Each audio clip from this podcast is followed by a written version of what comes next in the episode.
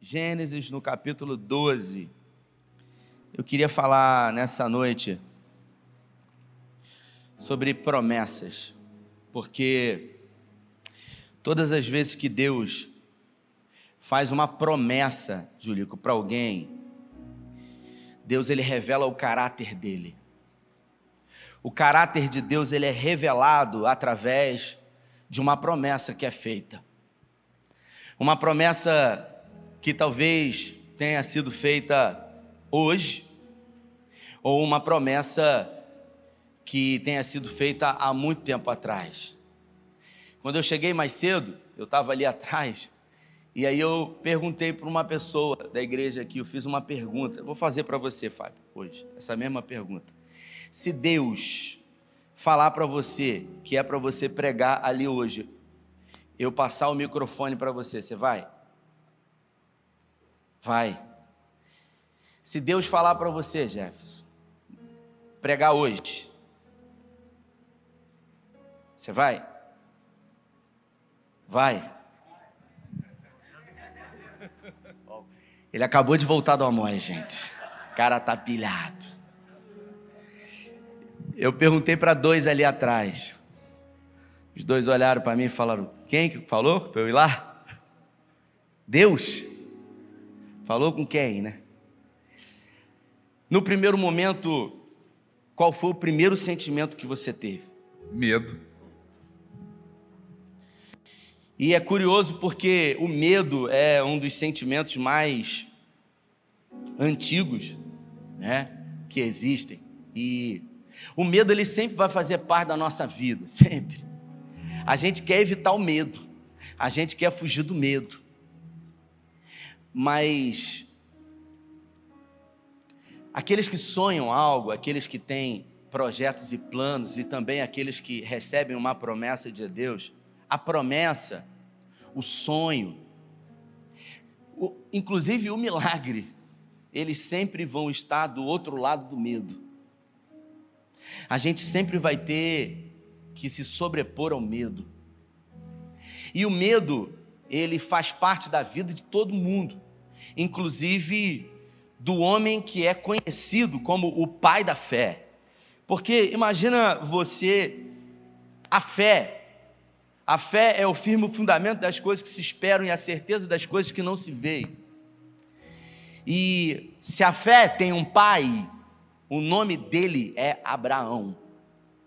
Isso é poderoso demais, irmãos, porque Abraão foi em Hebreus no capítulo 11, a coluna vertebral dos heróis da fé, o Abraão ele está lá como o pai da fé. E aí, o escritor dos Hebreus ele diz que pela fé Abraão fez coisas, Karina, inimagináveis.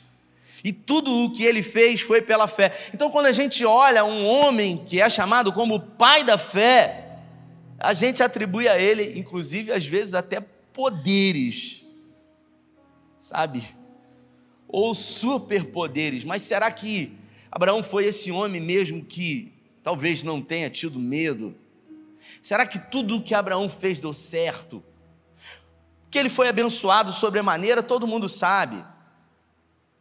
Deus falou para Abraão aquilo que todo mundo gostaria de ouvir. Inclusive eu, eu sou o primeiro. Êxodo, perdão, Gênesis no capítulo 12, versículo 1, está escrito assim: Ora, disse o Senhor a Abrão: Sai da tua terra, da tua parentela e da casa do teu pai, e vá para uma terra que eu te mostrarei. De ti farei uma grande nação e te abençoarei, e te engrandecerei o nome. Se tu uma bênção, abençoarei os que te abençoarem, e amaldiçoarei os que te amaldiçoarem. Em ti serão benditas todas as famílias da terra. Meu Deus, tudo que eu queria era ouvir Deus, Deus falando comigo isso. Eu vou abençoar você sobremaneira e eu vou abençoar quem te abençoar. E eu vou amaldiçoar quem amaldiçoar você. Todo mundo ia querer me abençoar. Porque ia ser abençoado. Então eu ia ser abençoado por todo mundo. E ai daquele e aqueles que já tentaram aí, eles iam se ver com o Senhor. Então, todo mundo gostaria de ouvir isso aqui, e ele ouviu. E ele não ouviu através de um profeta. Foi o próprio Deus que se revelou para ele, dizendo isso para ele. E aí, para você entender, o pai dele, eles moravam ah, em Ur, que é, sabe, uma província totalmente politeísta, em Ur dos Caldeus. E Deus então se apresenta para ele, logo para esse homem chamado Abrão, que o pai dele era fabricante de imagens, porque na época, Nadine, não sei se você sabe disso, o cartório do primeiro e segundo ofício estava com problema. E aí o que que acontece? Todas as vezes que você fazia um negócio, uma compra de terra, de alguma propriedade, você selava essa compra através de uma imagem. Era assim. Então, o pai dele, Terá, ele era fabricante de imagens.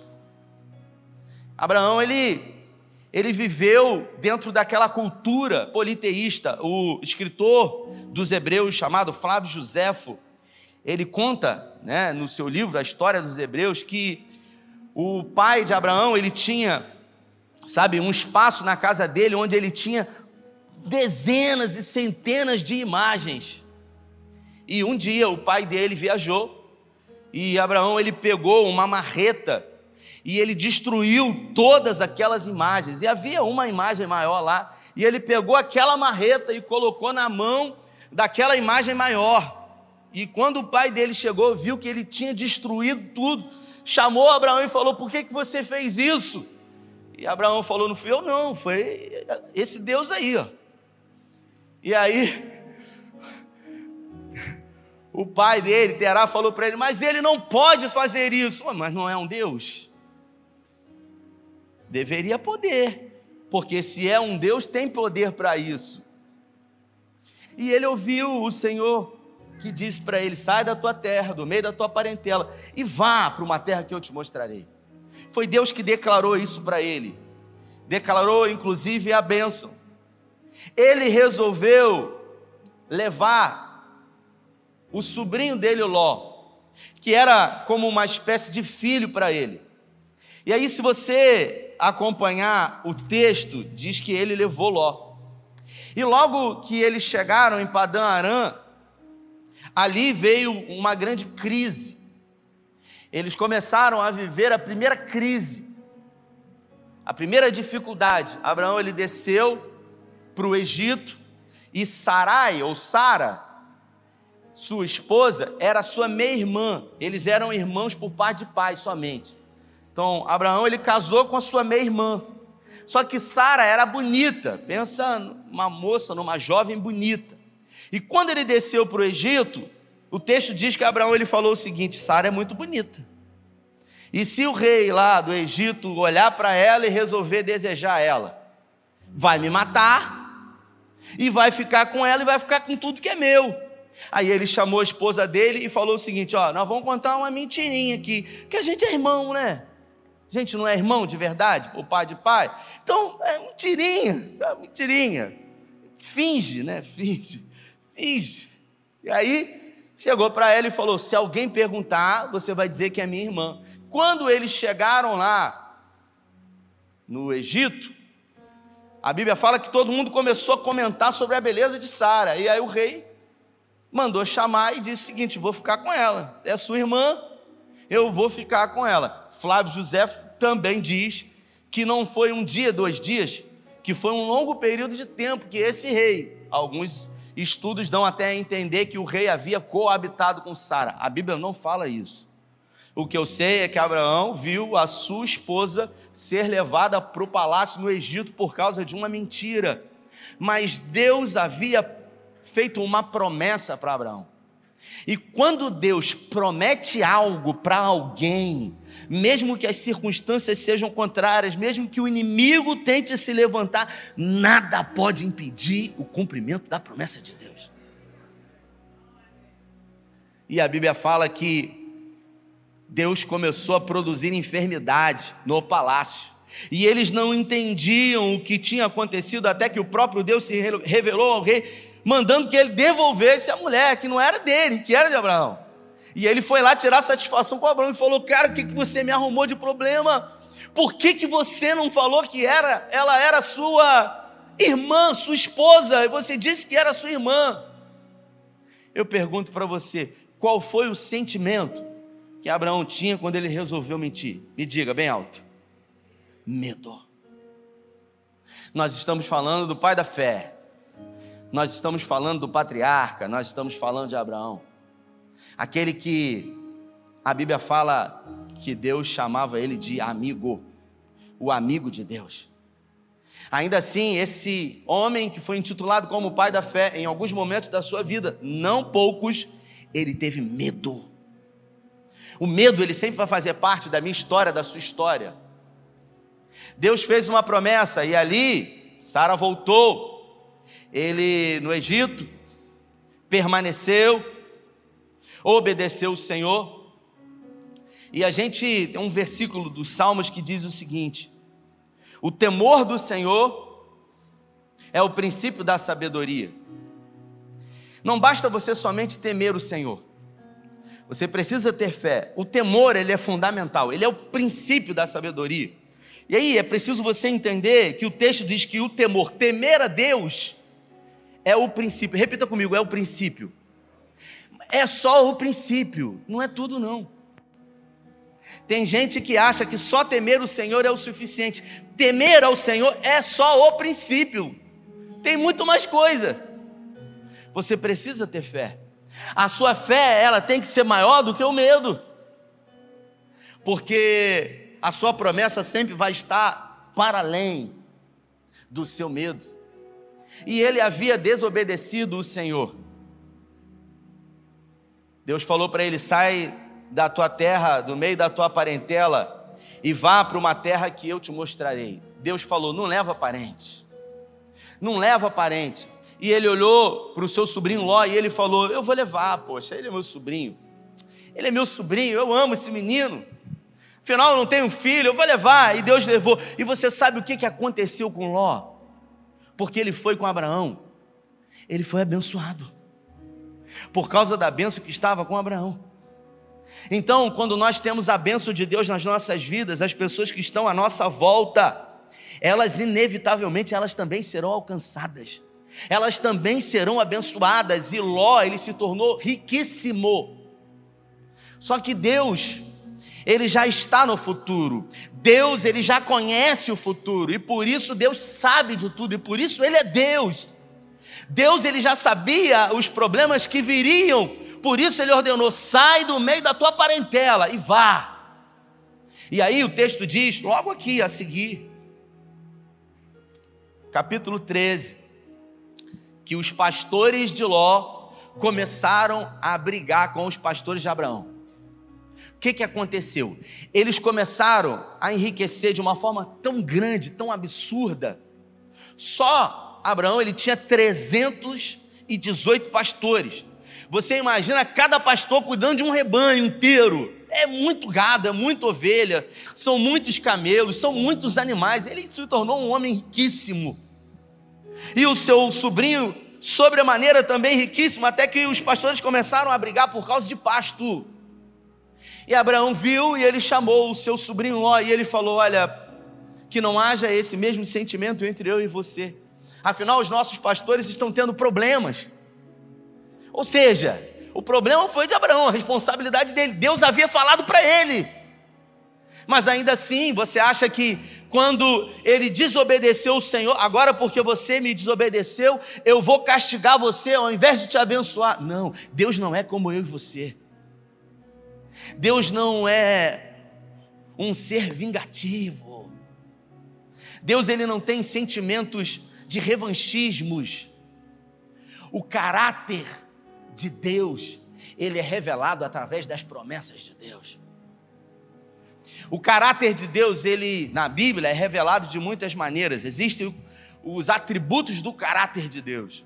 Os atributos comunicáveis e os incomunicáveis. Os comunicáveis são aqueles que o homem ele detém e compartilha, assim como Deus. Bom, Deus é bom. O homem pode ser bom. Deus ama. O homem pode amar. Agora, existem alguns atributos do caráter de Deus que só ele tem, que o homem não tem. Deus é soberano. E o homem não pode ser soberano. O que é soberania? Deus faz o que quer, quando quer, com quem quer, a hora que quer, do jeito que Ele quer, porque Ele é Deus. E agora Abraão chamou o seu sobrinho, e eu queria que você se atentasse para o coração de Abraão, porque tudo o que Deus faz, e quando Ele resolve nos abençoar, nos usar, tem a ver com o nosso coração, tem a ver com as nossas motivações e não com a capacidade que temos, com o talento, a habilidade, com a destreza que nós temos. Deus, quando resolve usar e abençoar alguém, Ele não olha as qualidades desse alguém, Sabe, isso é desprezível para Deus.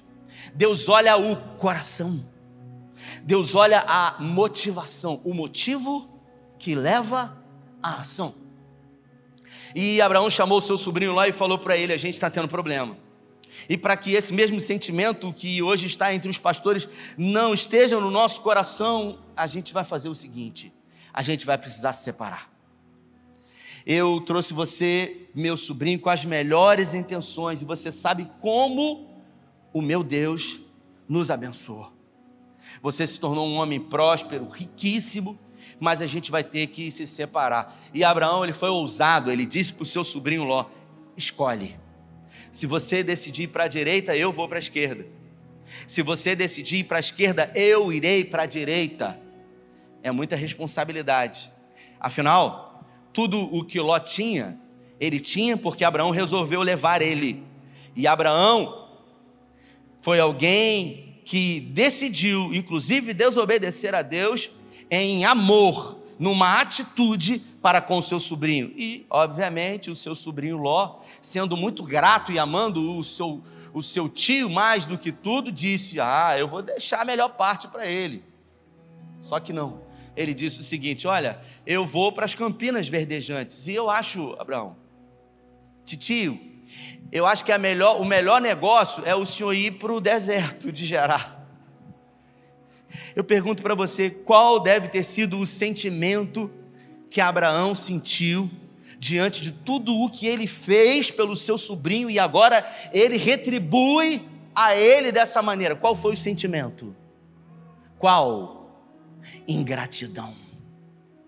Quantas são as vezes que a gente faz alguma coisa por alguém com a melhor intenção? A gente tira do nosso bolso, a gente tira dos nossos filhos, a gente tira daquilo que é nosso e a gente resolve abençoar alguém. E depois que esse alguém é abençoado por nós, você sabe como ele retribui a isso? Sendo ingrato.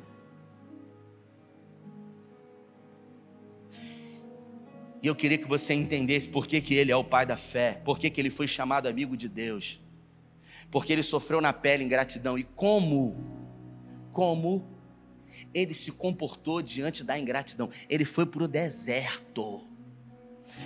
E o sobrinho ele viu subindo as campinas, sabe? Que eram as cidades de Sodoma e Gomorra. E ele foi peregrinando novamente para o deserto se ele foi para aquela região justamente por causa da crise que ele estava vivendo agora, ele teve que voltar para o deserto. Ele fez uma aliança, um acordo. E a Bíblia fala que ele viveu aquilo. E você sabe o que, que ele falou para Ló? Você é mal agradecido. Foi isso que ele disse. Eu esperava tudo, menos isso de você. Logo de você. Olha o que, que eu fiz para você. Ele foi no Instagram. Ele colocou uma nota no Facebook que meia dúzia de vizinhos, de parentes caíram na carapuça. Foi isso que ele fez? Não. Ele resolveu continuar confiando em Deus. Ele resolveu continuar dependendo da palavra de Deus.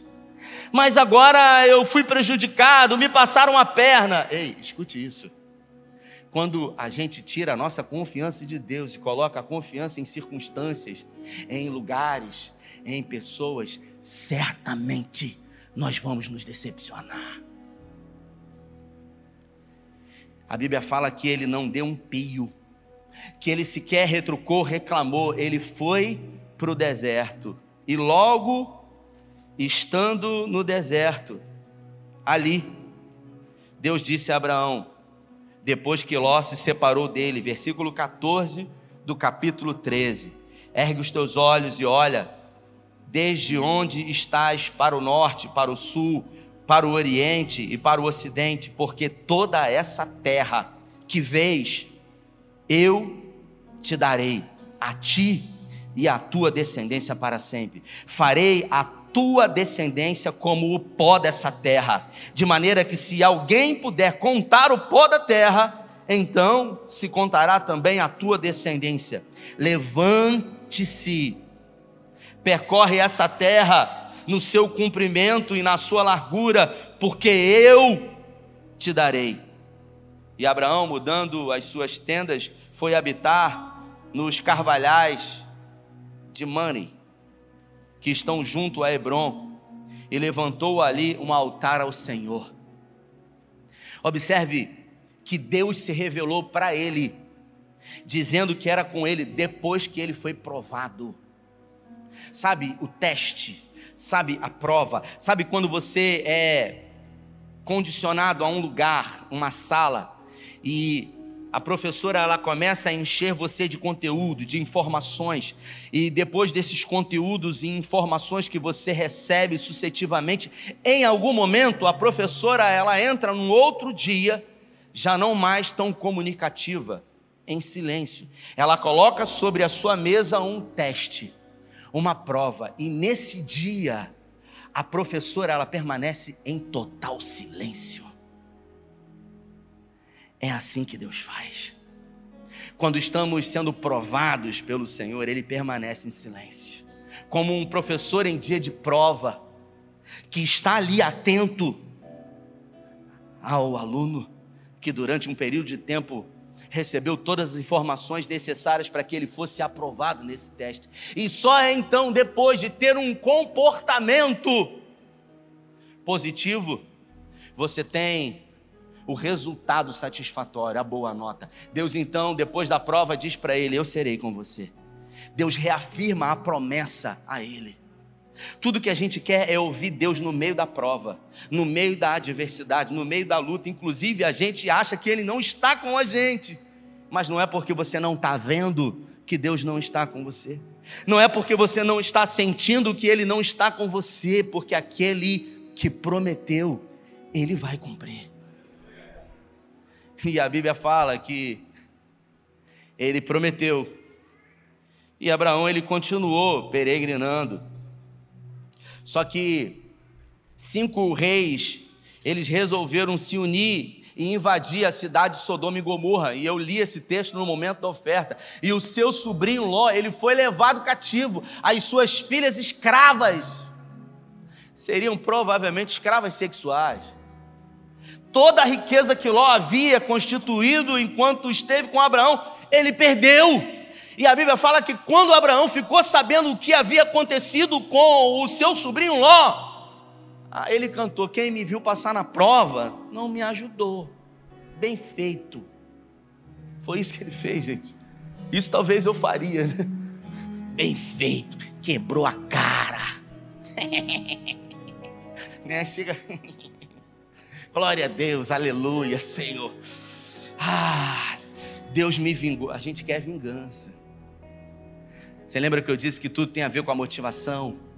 Tudo tem a ver ó, com o coração. A Bíblia fala que quando Abraão ficou sabendo, ouvindo Abraão, que o seu sobrinho Ló estava preso, fez sair 318 homens dos mais capazes nascidos na sua casa e perseguiu aqueles homens. Ele trouxe de volta o seu sobrinho. Ele pagou o mal com o bem. Por isso que ele é o pai da fé. Porque ele não tem a capacidade de se deformar. Ah, porque eu recebi isso, agora eu vou te dar isso. Não, não. Ele sabia. Ele conhecia e ele confiava em Deus. Ele sabia que se Deus resolveu abençoar, homem nenhum pode amaldiçoar. Aquilo que aconteceu com o profeta Balaão, sabe? Quando o rei foi lá e contratou Balaão para amaldiçoar o povo, porque o povo não podia ser amaldiçoado. E aí o profeta, o rei foi lá e comprou Balaão e falou: Você tem que amaldiçoar esse povo. E esse profeta, Balaão, é um profeta meio duvidoso. Algumas correntes teológicas dão a entender, ele era, sabe, aquele cara não era firmeza. E aí ele foi lá para amaldiçoar, o rei ia pagar, ele foi lá. E quando ele chegou na posição para amaldiçoar, Deus se apresentou para ele e falou para ele: Ninguém pode amaldiçoar quem eu abençoei. E ele teve que abençoar. E o rei falou: Cara, você está maluco? Eu trouxe você aqui para abençoar, para amaldiçoar e não para abençoar. E ele falou: Você me desculpa, mas ninguém pode amaldiçoar esse povo. Porque Deus resolveu abençoar e ninguém pode, ninguém consegue amaldiçoar quem Deus abençoa. Pode o vento soprar, pode a terra se abalar. Você entende que é esse Deus poderoso que eu e você servimos? Não um Deus de lugares, não um Deus de coisas, mas um Deus de pessoas. O Deus de Abraão, o Deus de Isaac, o Deus de Jacó, o Deus da sua vida. E a Bíblia fala Quer dizer que agora foi só vitória para Abraão? Claro que não. Porque a vida sempre tem o mais. Na vida a gente sempre vai ter o porém. Na vida a gente sempre vai ter as dificuldades, as impossibilidades. E aí o que, que aconteceu? Deus anima Abraão e lhe promete um filho. Em capítulo 15, Deus promete um filho para ele. E aí, no versículo 12, para você entender. Depois de Deus ter prometido um filho em 12, agora no capítulo 15, Deus reafirma para ele. Porque Abraão diz para ele o seguinte: Olha, eu não tenho filho, eu saí de lá, já se passaram alguns anos e não aconteceu. O Senhor falou, o Senhor reafirmou, mas não aconteceu ainda. Então eu só tenho esse escravo aqui, porque nem o meu sobrinho está mais comigo, porque eu desobedeci, agora eu voltei atrás e fiz o que é certo. Eu tenho esse servo aqui, que, é, que eu gosto muito dele, será que é ele que vai que vai seguir com a minha descendência? E Deus falou: Não, não, não, não. É através do seu ventre, é através da sua semente. Deus reafirmou para ele. E aí ele, com medo, perguntou: Mas como? Mas quando? E Deus falou: No tempo certo vai acontecer. E Deus, nessa conversa com ele, diz aquilo que iria acontecer anos e anos depois, dizendo o seguinte: Ao pôr do sol, caiu profundamente um sono Abraão e grande pavor e trevas o acometeram. Então foi-lhe dito: Sabe, com certeza que a sua posteridade será um dia peregrina em terra alheia, e será conduzida à escravidão, e será afligida por 400 anos. Deus revelou aqui para Abraão aquilo que ia acontecer anos e anos e anos depois. Deus revelou o futuro para Abraão. Repita comigo: Deus está no futuro. Ele está no futuro. Repita comigo: Deus conhece o meu futuro. É isso. Se fosse possível hoje passar nesse telão, para aqueles que confiam como Abraão e dependem nesse Deus poderoso, de que forma você estaria, você sabe o que iria acontecer com você nesse exato momento? Você iria sorrir, assim como Sara sorriu diante da promessa que lhe foi feita. Deus reafirmou tudo a ele, e agora Sara, sua esposa, diz para ele: Mas como? Eu estou com uma idade avançada. Chama a sua escrava H e diz: Se deite com ela, e será dela a descendência. Mais uma vez, Abraão ele se deixa envolver pelos negócios da vida. Ele meio que dá uma balançada. Sara entrou em crise, Abraão entrou em crise, mas escute isso: eu e você entramos em crise, mas Deus não entra em crise quando nós entramos em crise. Deus não tem problema com as nossas crises. Quem tem problema com a minha crise é meu irmão, vive me julgando. É isso. Me lembro alguns anos atrás, há muitos anos atrás, sabe? Eu acho que foi em 2013. Eu cheguei na igreja, ia pregar, estava com uma rinite alérgica terrível. Nariz escorrendo, eu falei, hoje eu vou pregar e chupar cana. Já vi assobiar. Assobiar e cantar. Eu falei, eu vou pregar e vou ficar. Nariz. Foi isso. E aí eu passei no corredor, tinha uma irmã, eu não vi ninguém, eu vim direto, eu subi para cá. E a irmã reclamou na época, eu era o segundo pastor com o pastor, que eu não tinha falado com ela. Aí fiz um gabinete com o pastor para dizer, passou por mim, não falou comigo. Eu falei, pô, irmã, aquele dia eu estava com uma renite alérgica terrível, eu preguei chupando cana. Quero te pedir perdão. Porque as pessoas, elas te julgam o tempo todo, mas Deus não nos julga. Deus nos conhece. E segundo a motivação do meu e, do, do meu e do seu coração, quando ele promete, já está tudo pronto para fazer. E aí a Bíblia fala que Sara colocou H para se deitar com Abraão, nasceu Ismael, Sara começou a passar um vento, e aqui, do momento em que Abraão se deitou com Sara, a gente vê um período de 13 anos. Repita comigo: 13 anos se passaram.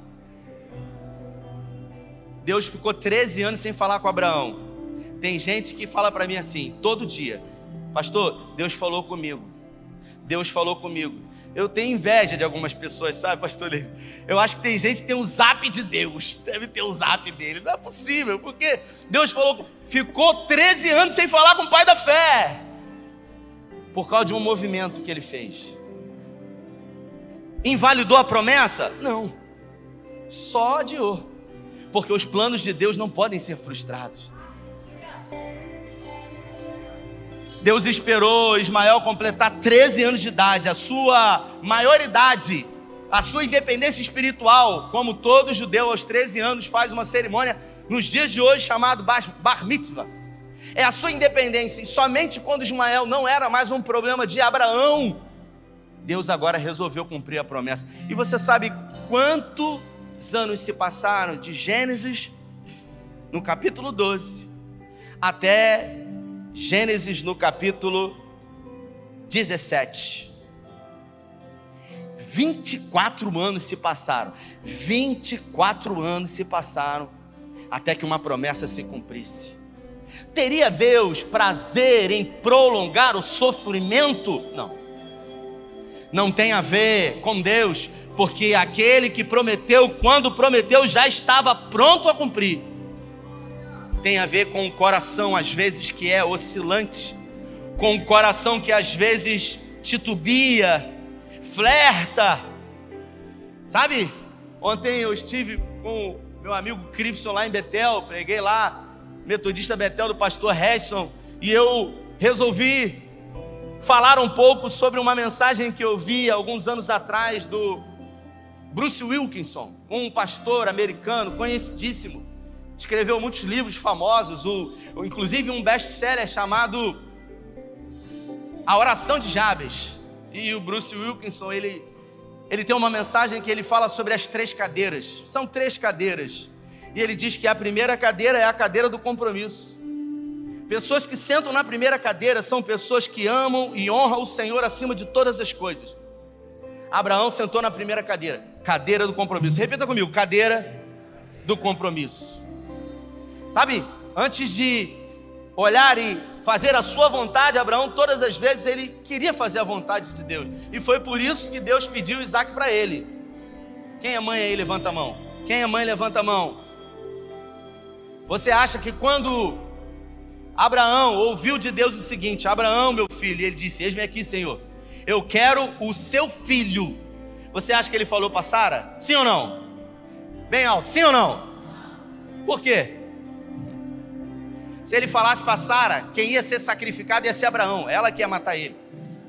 Você não vai mesmo, mas eu quero ver, mas não vai mesmo. não vai mesmo, sabe? E aí, Jesus, o que, que aconteceu? Ele não falou nada, mas ele confiou. E ele foi até o fim. A Bíblia fala que ele levantou o cutelo. A gente esteve lá em 2019. Sabe qual foi o lugar que ele colocou Abraão? Que ele colocou Isaac e ele levantou o cutelo. Geograficamente, sabe qual foi aquele lugar? Foi sobre uma pedra, no Monte Moriá. Aquele exato lugar ali é exatamente aquela foto que você vê de Israel, que tem uma cúpula dourada ali embaixo. Ali foi o marco zero, o lugar em que Abraão levantou o cutelo para desferir o golpe de sacrifício no seu filho. E ali, naquele lugar, por que, que esse lugar é um lugar tão importante? Quando lá na frente Davi resolveu construir a arca, construir o templo que o seu filho Salomão construiu ali, naquele lugar geográfico, ficou exatamente a arca do Senhor, o Santo dos Santos. Você entende que a Bíblia de Gênesis Apocalipse ela se encaixa, ela não se contradiz, ela não contraria, sabe, os princípios estabelecidos pelo Senhor. Deus prometeu e ele também cumpriu. E ele fez uma aliança, uma aliança com o seu filho Abraão. E essa aliança, ela passou de geração em geração. Abraão sentou na primeira cadeira. O seu filho Isaac, ele não sentou na primeira. Isaac sentou na segunda, sabe? Porque Isaac amava o Senhor. Abraão, ele viveu experiências incríveis com o Senhor. Isaac viu experiências incontáveis e extraordinárias do Senhor na vida do seu pai. Ele sentou nessa cadeira. Porque quando a gente fala de Isaac, a gente diz que ele foi o filho da filho da promessa. É o filho do pastor. É aquele que não tem nem nome. Todo mundo faz menção quando fala dele, fala do pai dele, filho do pastor. Então, os feitos do pai, ele sentou nessa cadeira. É uma cadeira intermediária, sabe? Por sua vez, a sua próxima geração, o seu filho Jacó, sentou na cadeira da desobediência.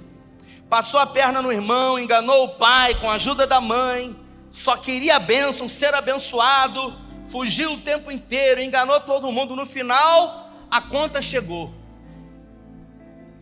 E o Bruce Wilkinson ele diz que a gente tem que entender que não basta só a gente amar a Deus, não é suficiente somente a gente temer ao Senhor. É importante que a gente passe para a nossa posteridade, sabe, as experiências que nós vivemos com o Senhor. Porque Abraão viveu, Isaac viu, Jacó ouviu.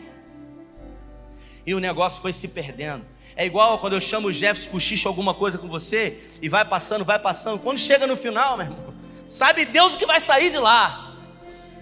Então, a gente precisa entender que as experiências, elas precisam ser passadas de uma forma real, porque Deus só tem filho, Deus não tem neto. Se coloque em pé, por favor. Tem um irmão que caminhou com a gente aqui, um amigo querido. Hoje ele está nos Estados Unidos, André Fernandes. E eu me lembro de ter caminhado perto dele aqui alguns anos. E um dia Deus fez uma promessa para ele.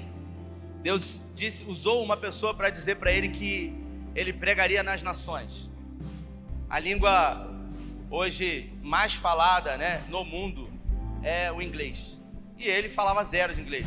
Quando ele ouviu essa palavra de Deus, ele acreditou que foi uma palavra de Deus. Então, se você ouve uma promessa e você sabe que foi Deus que falou com você, Deus não mente, Deus não muda, Deus não sofre sombra de variação. Se Deus falou, ele vai cumprir. O que, é que ele deveria fazer? Vou entrar no curso de inglês. Isso é no mínimo lógico. Eu vou entrar. Você sabe o que, que ele fez? Nada. Um dia, o de repente de Deus surgiu na vida dele quando ele se deu conta, ele estava nos Estados Unidos, numa grande conferência, que ele foi convidado para estar lá e todo mundo só falava inglês. E a pessoa perguntou para ele, falou: "Você não domina a língua inglesa? E ele lembrou exatamente daquela palavra que ele havia recebido daquela pessoa, dizendo que Deus iria levar ele para pregar. Você sabe o que, que aconteceu? As promessas de Deus foram invalidadas da vida dele? Não! Ele atrasou os planos de Deus.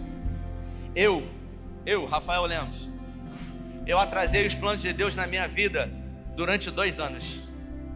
Dois anos. Eu cheguei nesse ministério ferido que eu vim de um lugar que eu vi algumas coisas estranhas. Eu falei: que isso, igreja? Que negócio é esse, pastor? Que confusão é essa? Meu Deus! E eu fiquei dois anos sentado no banco e eu falava o seguinte: não quero me envolver com nada, porque a igreja tem problema, eu só quero receber. Egoísta. O pastor um dia me chamou e ele falou assim para mim: Você acha que Deus tirou você do lugar onde Ele tirou para você ficar sentado limpando o banco com a calça jeans que você vem todo domingo? pensa numa palavra dura. E eu falei para ele assim: Eu recebo essa palavra. E eu sei que o Senhor, Deus, está falando comigo. Aí eu falei assim: Mas eu estou no meu momento. Sabe quando você sai da primeira cadeira e você decide sentar na segunda? É a minha vontade, é o meu momento. E da segunda para a terceira é um pulo, porque Davi sentou na primeira. Prioridade de Davi era amar ao Senhor, honrar ao Senhor. Salomão sentou na segunda, flertava com as mulheres, com o dinheiro, com a fama, com a vaidade, com a sabedoria. Roboão sentou na terceira, acabou, destruiu, dividiu o reino. E é assim. Eu pergunto para você nessa noite: em qual dessas três cadeiras você está sentado? Eu já sentei na segunda cadeira, eu já sentei na primeira, eu vim do mundo. A minha maior preocupação, sabe, eu falei com o Cripso ontem, é olhar para essa cadeira e ver em qual cadeira o meu filho Tito vai sentar. Meu Deus. Será que ele só vai ouvir? Será que ele só vai ver aquilo que Deus tem feito na minha vida? Isso me preocupa e deveria nos preocupar diante disso. Quantos têm uma promessa de Deus? Levanta a mão. O inimigo ele pode se levantar, ele pode tentar, mas nada e nem ninguém pode impedir e frustrar os planos de Deus. Eu quero declarar profeticamente que sejam jogados por terra os inimigos de Deus. Tudo aquilo que o inimigo tem tentado arquitetar, idealizar, para matar, para roubar, para destruir os planos de Deus na sua vida, não terão validade, porque fiel é o Senhor. Deus não muda, Deus não mente, Deus é fiel. Em Apocalipse diz que dentre muitos nomes, o seu nome é fiel. O nome de Deus é fiel. Pode o vento soprar. A terra pode receber Covid, se abalar. Mas os planos de Deus, ninguém. Se você pode, adora Ele. Faça dessa canção a sua oração. Não se frustrarão. Jamais se frustrarão. Levante suas mãos e adore Ele. É